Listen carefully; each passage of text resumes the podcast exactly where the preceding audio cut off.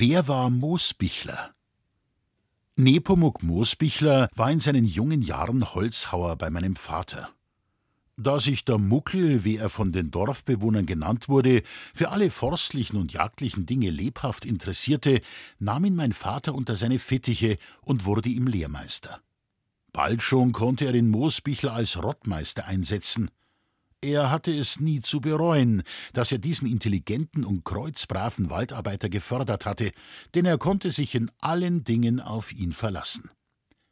Die Gemeinde Hartering an der Donau hat einen großen Waldbesitz, und mein Vater, der den angrenzenden Staatswald zu betreuen hatte, übte als der zuständige Staatsforstbeamte die Oberaufsicht über diesen Gemeindewald aus. Dafür hatte ihm die Gemeinde die Jagd zu einem billigen Pachtschilling überlassen. Als dann eines Tages der Gemeindeforstaufseher von Hartering ganz plötzlich starb, setzte mein Vater beim Bürgermeister durch, dass Nepomuk Moosbichler diesen Posten erhielt. Von da an kannte die Liebe und Verehrung, die der Muckel meinem Vater entgegenbrachte, keine Grenzen mehr.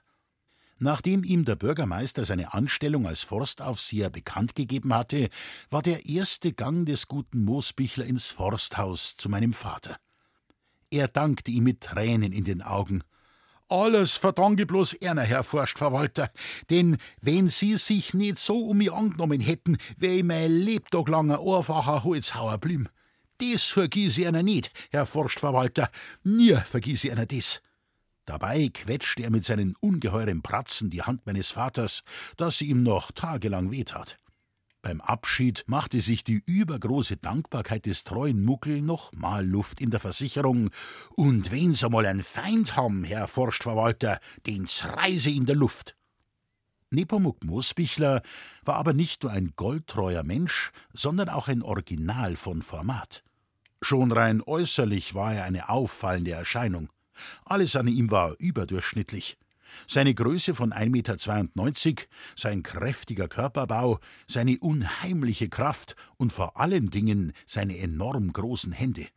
Ich habe nie mehr in meinem Leben solche überdimensionalen Pratzen gesehen.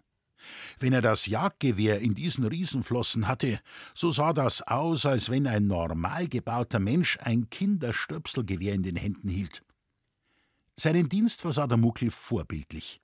Tag und Nacht war er im Revier, bewaffnet mit einem alten, aber gut erhaltenen Hahndrilling und einem eichernen Spazierstock. Dieser Stock war aber den Dimensionen des Muckel angepasst und demgemäß schon eher ein kleiner Baumstamm. Bald schon waren Muckel und sein Eichenstock von allen Holzdieben gefürchtet. Schon nach kurzer Zeit war er eine legendäre Gestalt und in der ganzen Gegend als Original bekannt. Wie er zu dieser Popularität kam, davon soll in diesem Buch einiges erzählt werden.